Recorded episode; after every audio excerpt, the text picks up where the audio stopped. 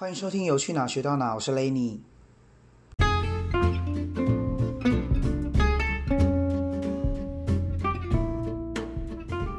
上一集跟大家聊啊，就是去菲律宾之前，就是飞机票的部分。那如果还没有去听的，可以赶快去听哦。那今天这一集要跟大家分享，就是去菲律宾要准备多少钱，就是这是大家去菲律宾之前的疑问。那因为其实菲律宾游学的费用普相较于欧美来说是，呃，金额上是比较低廉的，然后再加上菲律宾语言学校啊，它提供很多一对一的英文教学，那其实 CP 值算是蛮高的。那菲律宾本身离台湾又蛮近的，是台湾附近最大的英语系国家，所以其实很多人都会想选择去菲律宾游学。那基本上菲律宾游学的费用。就是我这边今天简单来说，跟大家分成三大部分。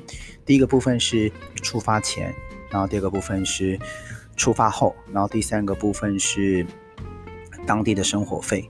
那出发前的部分呢，就是最简单的嘛，就像上次我们有呃上一集有提到的机票的部分，那还有语言学校的费用。当你们去咨询之后，然后你们确定什么时候要去。然后选好学校，然后就会有大概的费用。那我这边是抓一个平均值跟大概的数字，比如说菲律宾学校语言的费用。那如果以四周为例，就是一个月，如果你只打算去一个月四周的话，那大约是新台币的四万上下。那包含学费啊、注册费、三餐跟住宿，那四万是台币。所以那会依照你选择的课程跟你住宿的房型人数不同。呃，像我那时候住的是四人房，四人房的话价格会比较便宜一点。那如果你是选择三人房甚至两人房，如果单人房，那价格可能就会比较高。那学校的选择也不一样，那每个学校都会有呃些许的有一点点的价格上的差异，所以就是大概这边抓一个平均值是四万上下，所以就是看你们最后的选择。那这个部分可能就是你们去咨询的时候，可能就是。呃呃，顾问啊或咨询的人会跟您说这个部分。那第二个部分就是上次我们上一集提到的，就是来回机票的费用。那这边抓一个平均值，大概都落在五千到一万二不等。那就是看你要搭联航还是一般的传统航空。如果确定出发的日期的话，其实你们可以到网络上一些那种机票啊比较晚网站，就可以确定说，比如说大概的费用。那大概的费用是五千到一万二不等，那就是看到时候你们去的时间点，然后跟你其实你买机票的时间也会影响那个机票的价格。那第三个部分是菲律宾的签证费用，那之前签证费用的部分，纸本签证的价格是一千二，那电子签证的部分是一千一百块，所以这个是你们可以去做选择。那我上我之前是代办的话，他是直接帮我做。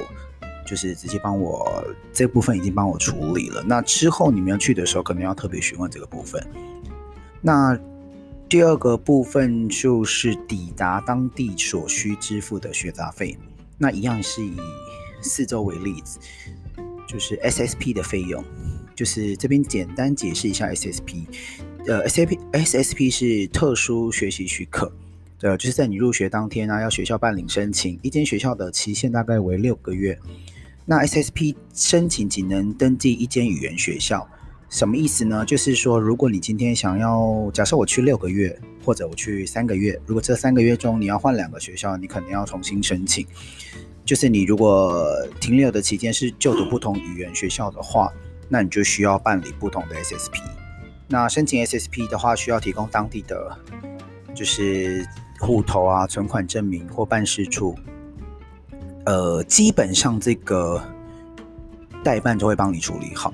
那我这边就是简单跟大家，就是这个其实不用太担心。那我这边就是简单跟大家讲大概的费用，大概的费用是新台币三千到四千左右。那会依照各校跟当时的汇率而定。那这个就是出发前，您顾问会一定会跟你说，或者你去咨询的时候，他们一定会跟你讲这一块大概是多少钱。那另下一个部分是生活费的部分。生活费我们也是抓一个平均大概值，你可以准备大概新台币五千到八千，那因人而异嘛。因为生活费这个东西比较笼统，基本上你去菲律宾的语言学校，它都包含三餐了。我自己待那时候待的学校是连周末的三餐都有，只要如果你周末没有出门，然后你是留在学校的，或者是你甚至周末可以出去玩，但你三餐还是可以回到学校吃的。所以三餐的部分是不用太担心。如果你是真的很省钱啊，其实你都可以回学校吃，然后把剩下的钱可以拿去玩或跳岛之类，嗯，这样会比较划算，CP 值也比较高。那另下一个部分是学校的杂费，大约是新台币呃几千块。呃，比如说像是水电费啊，像我那时候，因为菲律宾的天气是一年四季都是像台湾的夏天嘛，我那时候去的时候是非常热的，而且我住的是四人房，不管是住几人房啊，基本上你吹冷气是要付费的。像我住的是四人房的话，冷气的费用是四个人平摊的。那计算方式可能你要看各个学校，通常我们是，比如说有一个学生离开了，他就会计算一次，他就会来抄电表一次，那他就会把，呃，我们入住的期间这段期间的金额记录下来，直到你走离开学校的那一天，就是会计算到那一天的电费，那就要看你们使用的频率，基本上其实电费。我印象中，菲律宾的电费是比台湾贵一点点，但是其实没有贵到很多了。那如果住到四人房，我那时候两个月几乎每天都在吹冷气，我自己换算下来，我那时候付的好像是两千多披索，以当时的汇率换算，打个六折，大概一千多块，我自己是还能接受啊。因为其实菲律宾的天气真的非常热，所以冷气是一定要的。再来是教材费用的部分，教材费用的部分就要看你选择的课程，依照你选择的课程不同，然后它其实都没有太大的差异，就只有一些些许的不同。那我那时候念两个月嘛，那我两个月都是不同的，呃，应该说我两个月都是不同的课程，所以我的书第二个月是要重新再买的，所以。呃，教上课教材的费用，你可能大概抓一千披索，大概六百块台币上下。对，就费用大概是这样。那就是当地生活费的部分，就是餐食餐食的费用嘛。前面有提到，如果是在菲律宾游学的话，基本上已经学校已经包含三餐了。那有的学校只有包平日或不包晚餐，这个部分你可能在咨询的时候你要。询问一下顾问，所以就是如果你住校不出门啊，其实不会在当地有什么现金支出或额外的餐食费用。但是你有时候会利用周末啊或假日出去游玩的时候，这个时候在外用餐就会需要付到所谓的餐食费。那我这边也是提供。几个比较常见的费用，那也是抓一个平均值。比如说你去餐厅或美食街，餐点大概都落在一百五到两百台币，其实跟台湾的差不多。那有，其实我当时是觉得比台湾便宜一些了。那实际上我那时候去的汇率时候美金是三十，现在二十八，其实感觉现在会更划算一点。那比如说像素食店的套餐，大概七十到一百台币，这个就。应该比台湾便宜一些，然后泡面啊，如果你去便利商店或什么的，它泡面的价格大概是十块到二十块台币，饮料的部分大概八到二十五块台币都都有，那咖啡就是五十五到一百一十五台币这个区间。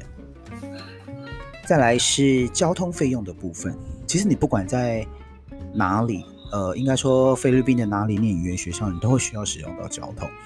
那菲律宾的交通其实是非常方便的，一般城市内大概抓一趟大概两百披索都可以到得了。两百披索就是我们搭计程车来算的话，就是像 Grab，就是之前呃之前应该有提到，就是我们都用 Grab，就是叫计呃计程车，有点像 Uber 这样，它就是大概两百内披索都可以到。那像路边传统的三轮车啊，或者是机车。其实它是按距离收费的，但是我自己那时候去的时候，似乎有一个 app，也是像 Grab 那样的 app，它其实是也有，就是直接你输入目的地，它就会有固定的价格。那之前也有跟大家提说，呃，如果你有一些安全安全的疑虑，建议你是用 app 的的。方式叫车会比较好，比起喊喊价这件事情会比较安全一点。那就是也会跟你心中所想的那个价格落差不会太大。再来是也不会呃被司机坑，所以就是还是用 app 的方式会比较好一点。那第三个部分是休闲娱乐的费用。其实你到菲律宾，虽然我们去念英文，其实休闲娱乐是必然的啦。都已经到菲律宾这么有名的度假的地方，其实周末大部分像我那个时候，几乎每个周末都在跳岛。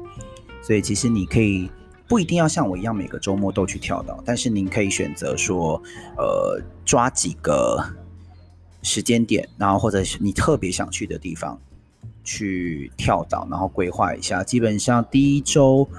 第二周就会有同学在相约了，所以其实都可以参考一下。其实很多地方可以去，那就看你的预算。然后，呃，也会因为人数的不同，比如说包团，因为人数的不同，价格也会有有所不一样。那下面有一些简常见的休闲娱乐，那我就分享一些平均值的价格给大家做参考。比如说，如果你去菲律宾想看电影啊，费用大概落在一百五台币上下。如果你是去按摩，那大概一小时约两百块台币上下，呃，按摩是真的非常便宜，就是比起台湾。所以如果说你在台湾舍不得按摩呢，你去菲律宾一定要按摩。之后我一定会推出一集跟大家聊，就是菲律宾按摩这件事情，太值得去了，因为我觉得 CP 值非常非常高。那跳岛的部分呢，一天如果是当天来回的话。如果不是，比如说两天一夜，基本上一千块台币上下就可以去了，就是一天的跳岛行程。那当然，如果说你要含住宿，那费用就会比较高一点。那基本上就是这些。那详细的部分呢，就是或者你没有想更了解更多菲律宾一些费用的部分的话，都可以跟留言跟我们说，或者。我们会在其他的集，然后或者你有特别想知道说菲律宾的跳蚤啊，还是菲律宾的食吃啊，还是住啊，我们就另外在其他集跟大家分享喽。那今天费用的部分简单就跟大家分享到这边，那下一集再见喽。